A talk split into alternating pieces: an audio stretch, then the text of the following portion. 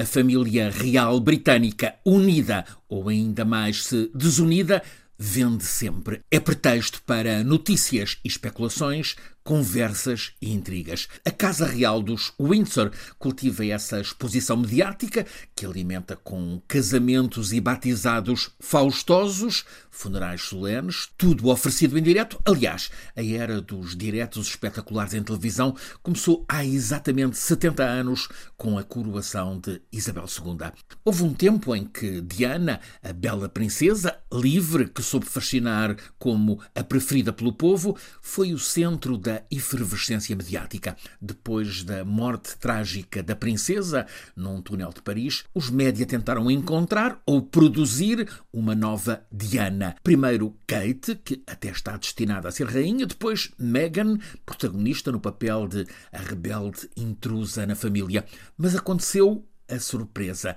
Essa tal, vamos chamar-lhe Nova Diana, a produzir alvoroço mediático e turbulência na coroa, é um homem. É precisamente o filho de Diana e do atual rei, ainda que a este, Carlos III, seja atribuída pelo filho, Henrique, a pergunta em tom jocoso, com dúvida sobre a paternidade: será que sou eu o teu pai? O cenário, agora com efervescência a subir, parece uma passagem direta de testemunho de Diana para o filho Henrique nessa maratona de exposição de vícios da Casa Real.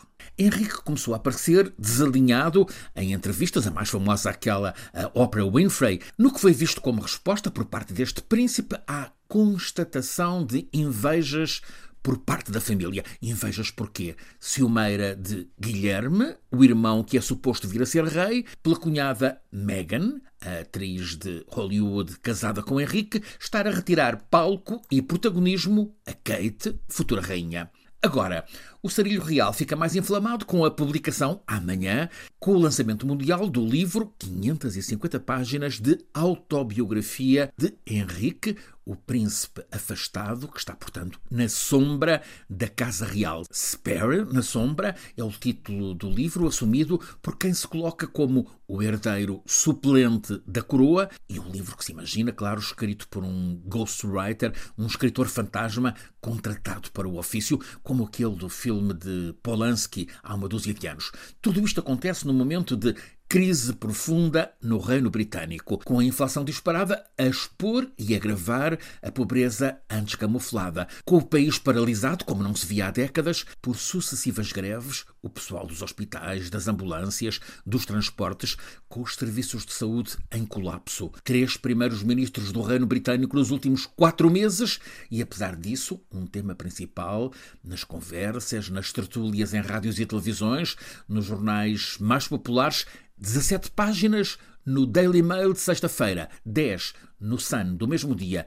É esse tal livro Spare, na sombra, que até agora quase ninguém leu, quase porque, apesar do embargo total até ao lançamento mundial marcado para esta terça-feira, houve uma brecha, deslize, ou mais provavelmente estratégia de marketing, que fez meia dúzia de exemplares do livro terem chegado às prateleiras de uma livraria em Espanha. E então, os jornais que apanharam um homem que apanhou o livro antes do tempo estão a alimentar o grande fogo, que até já se diz eclipsar a próxima grande celebração da Casa Real, a coroação de Carlos III, agendada para 6 de maio próximo. O que está a ser revelado sobre o conteúdo daquelas 550 páginas de autobiografia já está a determinar reforço da segurança antiterrorista em volta da família real britânica. Isto por causa da incauta confissão por Henrique de ter morto 25 guerreiros talibã quando esteve em missão numa companhia de helicópteros britânica no Afeganistão. Está anunciado que Henrique, nesta autobiografia, paga principescamente pelas casas editoras, revela com detalhe episódios da tumultuosa relação com a família, em especial com o irmão, que há de ser rei, também com o pai, a quem terá pedido para não se casar com Camila, a atual rainha consorte.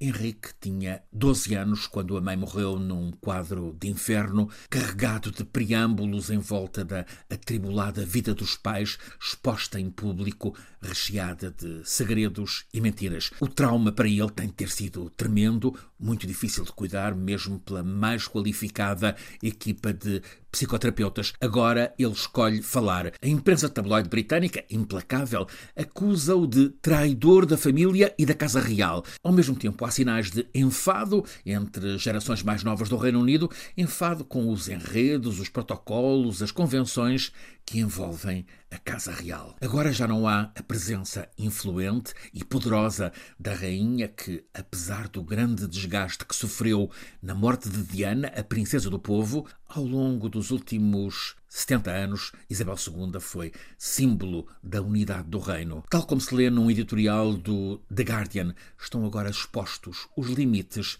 de um sistema de poder hereditário.